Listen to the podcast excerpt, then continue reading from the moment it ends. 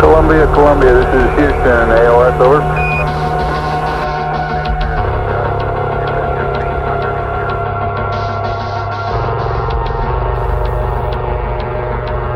¿Qué tal amigos? Buenos días, o buenas tardes o buenas noches. La vida extraterrestre. Qué tema tan interesante. Sobre todo en estos tiempos que hay tantas películas y que se comenta tanto al respecto. En estos tiempos que ya los tres gobiernos más importantes del mundo en términos militares China, Rusia y Estados Unidos han destinado mucho dinero a la creación de fuerzas espaciales. No para pelear entre ellos necesariamente, sino para la apropiación de los recursos que hay en el espacio. Yo en lo personal creo que los gobiernos están preparándose para hablar finalmente de este tema de manera abierta, de manera pública. Pero mientras no lo hagan, podemos seguir cuestionándonos y asumiendo con las herramientas que la evidencia y la lógica nos han dado. El capítulo pasado hablábamos de tres conclusiones. La primera, los aliens existen. La segunda, estamos relacionados a nivel genético con ellos. Y tercera, partimos de un mismo ancestro en común.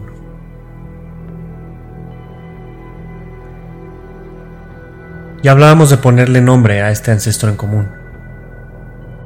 Los científicos le llaman LUCA, L-U-C-A, al Last Universal Common Ancestor,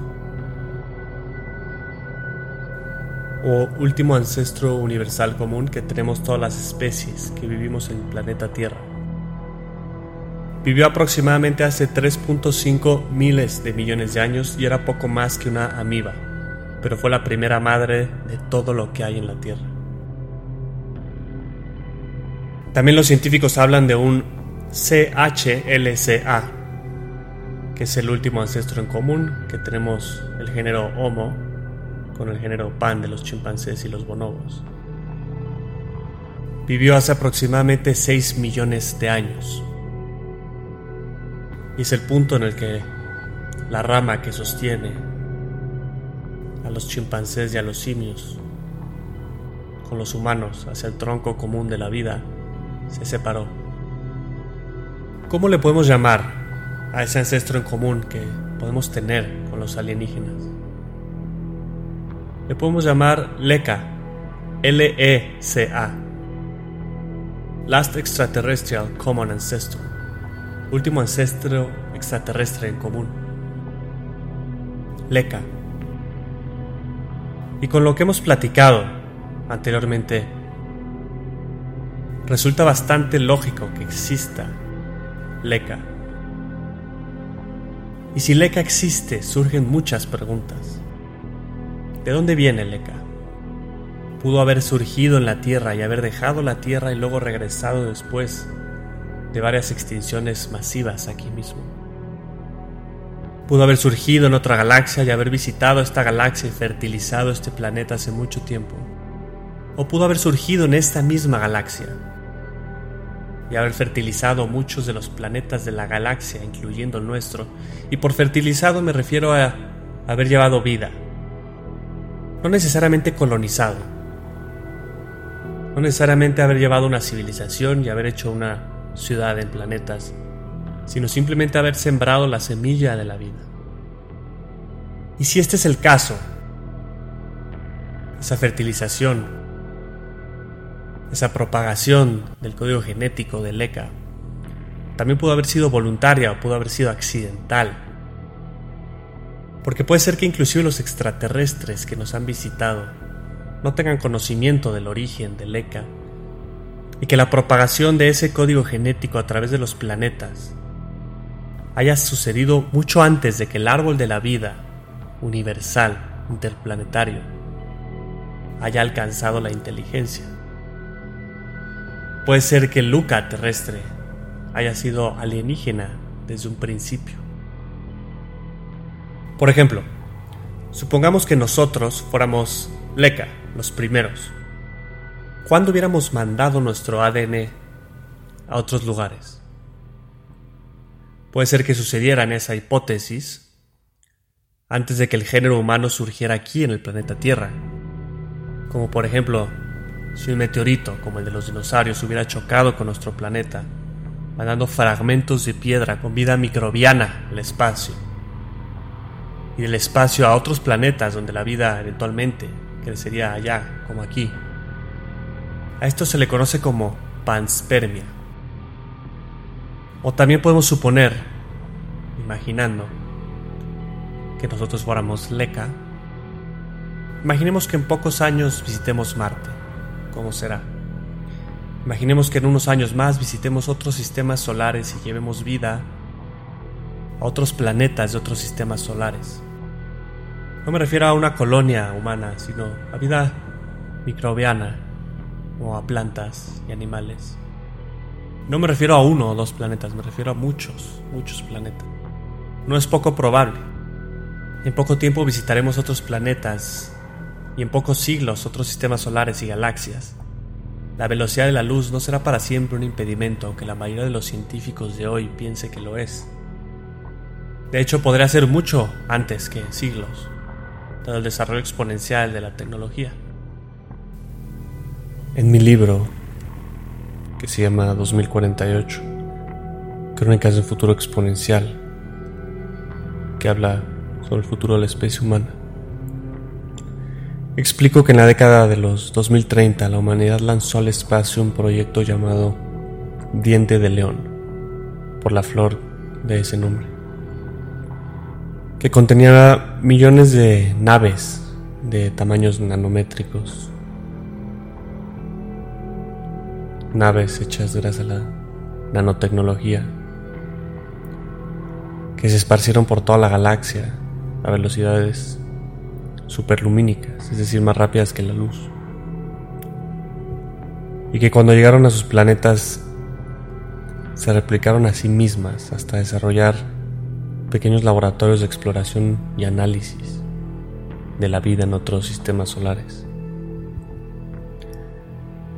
Es decir, se mandaron miles de millones de pequeñas naves del tamaño de pocas partículas toda la galaxia y una vez que llegaron estas pequeñas naves a sus planetas de destino,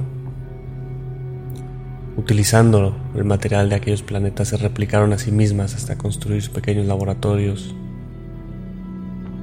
con los que analizaron sus planetas y mandaron la información a la Tierra catalogando la vida, las especies de vida o llevando vida a otros lugares, con un solo diente de león.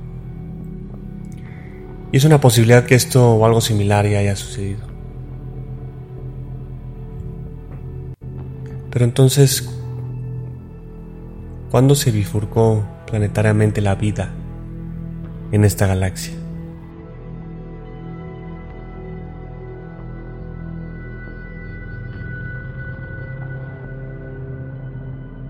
Fue antes de la vida inteligente, fue después de la vida inteligente, fue de manera voluntaria o de manera accidental.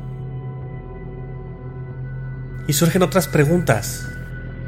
Y perdónenme por divagar tanto, pero quiero que nos cuestionemos lo que creemos que sabemos. Si la vida se propagó ya siendo inteligente y fue de manera voluntaria, es decir, si hace mucho tiempo este ser, Leka, decidió llevar vida a otros planetas, ¿esa civilización originaria sigue existiendo Supongamos que esa civilización originaria, llamémosles los ingenieros, supongamos que los ingenieros llevaron vida no a uno sino a varios planetas de esta galaxia. miles o millones de planetas. O miles de millones de planetas. ¿Seguirán vivos los ingenieros? ¿Seguirán preocupados por lo que fue de sus hijos? ¿O estarán ya en otra galaxia, en otra dimensión, explorando cuestiones que todavía escapan por mucho a nuestra imaginación?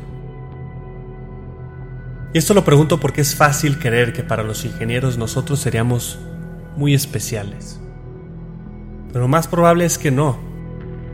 Probablemente solo sembraron la vida aquí y se fueron a hacer cosas mucho más interesantes. Tal vez ya se les olvidó que existimos, o tal vez nos voltean a ver cada 10.000 años, solo para registrar en un libro de registros científicos lo que ha sido de este planeta, de uno de sus miles de millones de planetas que han fertilizado en todo el universo. Esta fertilización cósmica no habría sido una cruzada de naves espaciales tipo Star Trek o Star Wars, en donde cada nuevo planeta era toda una celebración.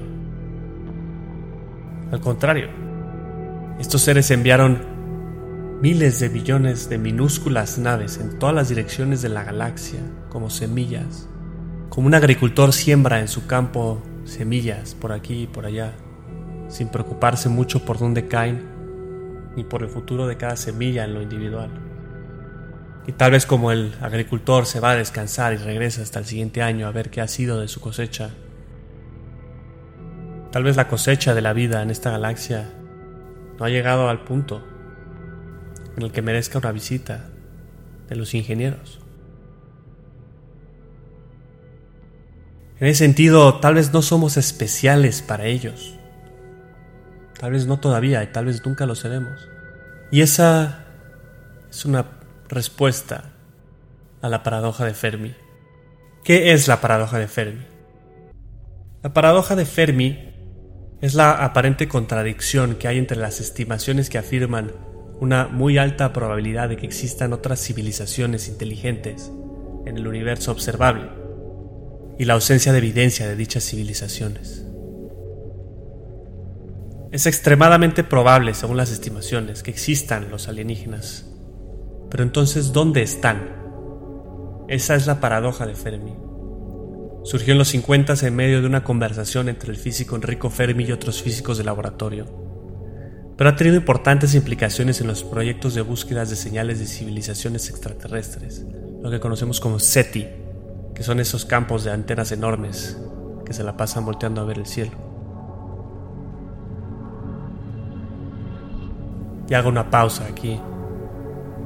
¿Qué tan iluso es creer que esas civilizaciones extraterrestres necesariamente se comunicarían con señales de radio?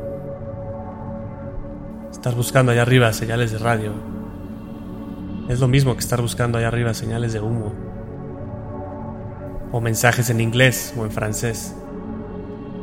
Los científicos detrás del SETI han subestimado enormemente la capacidad de la vida de manifestarse de maneras diferentes. Y la capacidad de la inteligencia de manifestarse de formas diferentes. La paradoja de Fermi entonces trata de responder a una pregunta. ¿Somos los seres humanos la única civilización avanzada en el universo? La ecuación de Drake estima que existen alrededor de 100.000 civilizaciones inteligentes solo en nuestra galaxia y 100 billones de billones en el universo observable. Por eso es paradójico que no hayamos hecho contacto, y Fermi ofrece 10 posibles razones por las que ese contacto no se ha dado, que las voy a resumir. La primera, no hay señales de vida porque no existen otras civilizaciones. 2. Sí existe la vida y ya visitaron la Tierra, pero la visitaron antes de que nosotros estuviéramos aquí. 3. La galaxia ya fue colonizada, pero vivimos en un área desolada de la galaxia, en un rincón abandonado, en un suburbio aburrido. 4. Colonizar la galaxia es un concepto ridículo para las civilizaciones avanzadas. 5. Hay especies depredadoras allá afuera y la vida inteligente lo sabe y prefiere no mandar señales de vida. 6. Existe solo una especie allá afuera, un superdepredador que ha exterminado a todas las civilizaciones. Y falta la nuestra. 7. Hay muchas señales de vida y ruido, pero nuestra tecnología es muy primitiva. 8. Nuestro gobierno ha escondido la evidencia, es decir, una teoría de conspiración. 9. Existen, pero nos están observando como un zoológico. Y 10. Estamos equivocados respecto a lo que la realidad es. Por ejemplo, la realidad pudiera ser una simulación y simplemente nuestra simulación no está prevista la vida extraterrestre. Todas estas hipótesis que propone Fermi son divertidas y tienen en común tres premisas. La primera premisa es existe la vida extraterrestre, estoy de acuerdo. La segunda es existe la vida extraterrestre con tecnología para hacer contacto con nosotros, estoy de acuerdo. Y la tercera premisa de Fermi es la siguiente. La vida extraterrestre puede hacer contacto con nosotros y quiere hacer contacto con nosotros. Entonces, ¿por qué no ha pasado? El error de la paradoja de Fermi está en la tercera premisa. ¿Por qué estamos tan seguros de que la vida extraterrestre tendría un interés en hacer contacto con nosotros? Supongamos que estamos en el año 3000, 4000, o en el año 2050 si somos muy optimistas respecto a la singularidad tecnológica. Supongamos que tenemos la capacidad de explorar y visitar otros planetas, de otras estrellas dentro de la galaxia. Esos miles de millones de planetas similares a la Tierra en cuanto a recursos, a distancias de sus estrellas similares a las de la Tierra y el Sol. Y yo les pregunto, ¿Cuántos de esos planetas visitaríamos efectivamente más allá de mandar una sonda, un robot a escanear los tipos de vida que existen ahí?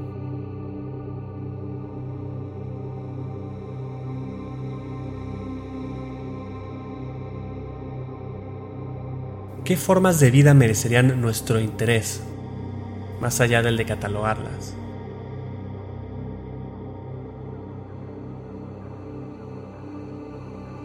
¿Existe alguna razón que puedas imaginar por la que la humanidad consideraría realizar el esfuerzo de exterminar o ser hostil con alguna de esas especies de alguno de esos planetas? Y la respuesta la tenemos aquí mismo en el planeta Tierra. Como ustedes saben, existen algunos pueblos en Perú, en Colombia y en el Amazonas que jamás han hecho contacto con la civilización moderna. Imagina que para ellos el mundo entero es lo que ellos conocen, su selva. Para ellos el hacer contacto con la civilización moderna, es decir, contigo, sostener el iPhone, tu celular en sus manos, para ellos es el equivalente que para la civilización moderna sería hacer contacto con especies alienígenas. Su mundo se vería redefinido, sus creencias, sus religiones, sus vestimentas, su manera de pensar sería un antes y un después. Sería el antes y después más relevante en la historia de su pueblo. Sin embargo, ojo, te pregunto a ti, ¿será igual de relevante para nosotros, para ti, el hacer contacto con ellos? ¿Será igual de interesante? La respuesta es que no. La civilización moderna no está preocupada en saber cómo viven ellos. Está preocupada por hacer nuevos descubrimientos, viajes interplanetarios, nuevas tecnologías. Salvo contadas excepciones de exploradores, para casi todos los humanos es muy poco relevante hacer contacto con esas civilizaciones antiguas.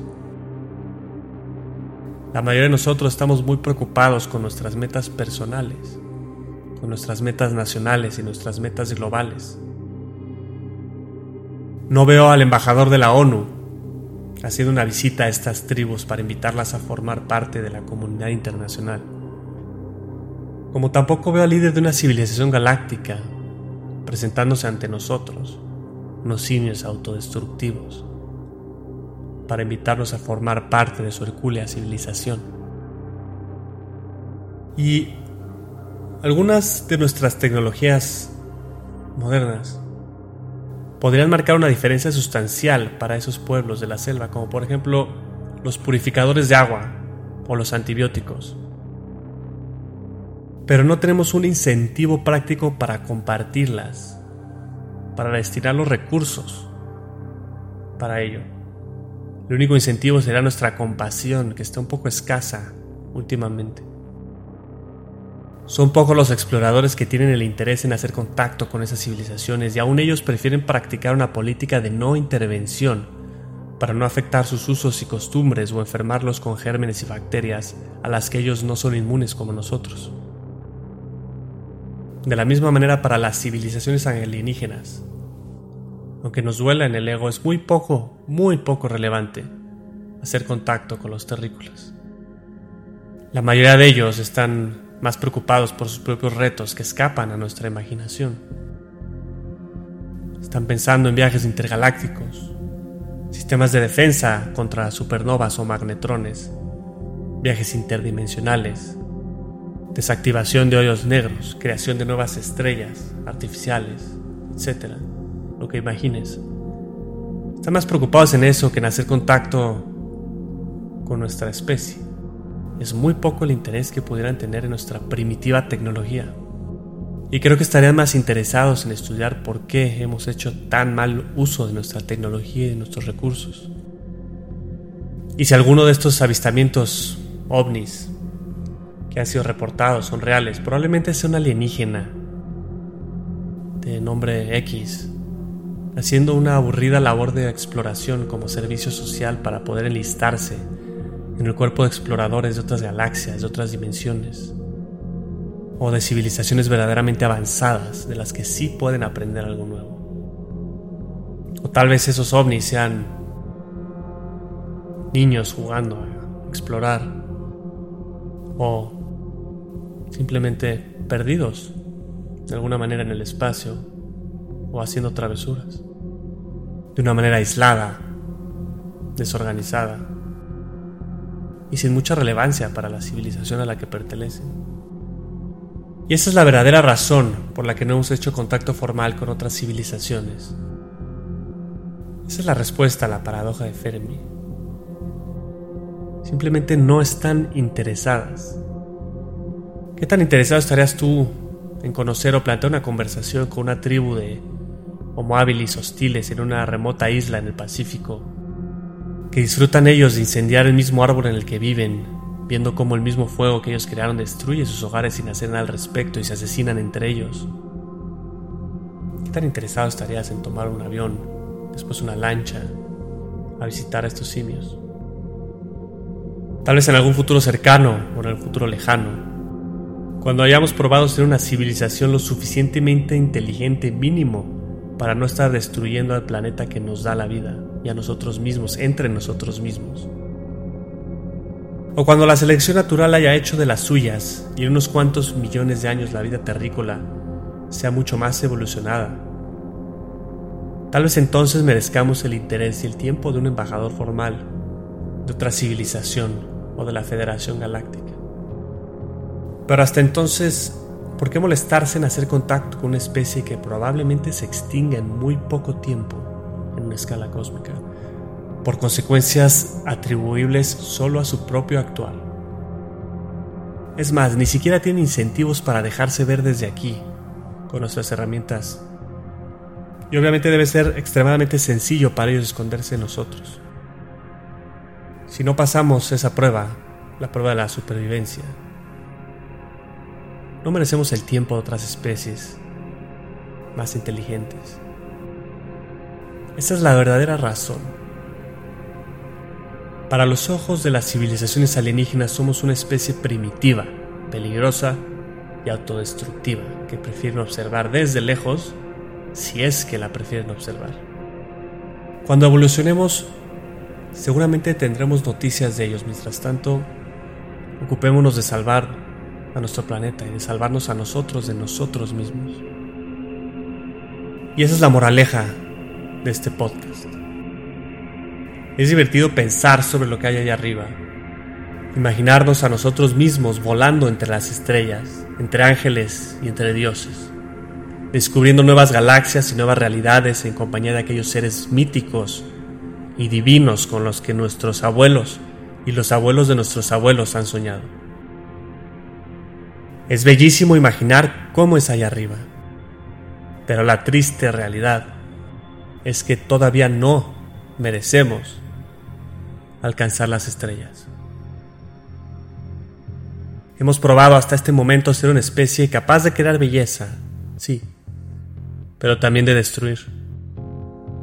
Y lamentablemente, al momento en el que digo estas palabras, en mayo del 2019, hemos destruido mucho más de lo que hemos creado. Desde que salimos de África hace medio millón de años, hemos extinto el 83% de los mamíferos con los que hemos hecho contacto y la mitad de las plantas. Solo en este siglo hemos destruido el 60%. Todavía no merecemos las estrellas. Cuando dejemos de matar a la madre que nos ha dado vida y aprendemos a vivir entre hermanos, como nosotros, que somos hermanos y aprendemos a vivir con las plantas y los animales que también son nuestros hermanos si queremos hablar de perspectivas galácticas. Si llega ese día, entonces mereceremos conocer las estrellas. Tal vez ese día las civilizaciones nos extiendan la invitación y los medios para volar con ellas. Pero todavía no. Todavía no merecemos conocer nuestros orígenes, ni a los ingenieros, nuestros padres, y a nuestros primos interplanetarios. ¿Algún día lo mereceremos? Yo en lo personal creo que sí, pero no mientras sigamos culpándonos entre nosotros de la misma mierda que todos hemos construido. Hemos cagado, todos, donde comemos, y solo nosotros, en lo individual, nos podemos salvar. Y solo salvándonos en lo individual, nos vamos a salvar de lo colectivo. Tal vez entonces, y solo entonces, merezcamos que las estrellas nos extiendan una invitación a unirnos con ellas, a explorar este hermoso universo no para conquistarlo, sino para amarlo, como habremos ya aprendido a amarnos entre nosotros y como habremos aprendido a amar al planeta que nos dio la vida. Gracias por escuchar este podcast. Les pido que lo compartan con sus amigos, que se suscriban a los canales de YouTube, de Apple Podcasts, de Spotify, y que ayuden a que este mensaje llegue a más personas para crear conciencia de lo que somos y de lo que tenemos que hacer por nosotros mismos y por la vida. Les mando un fuerte abrazo. Gracias.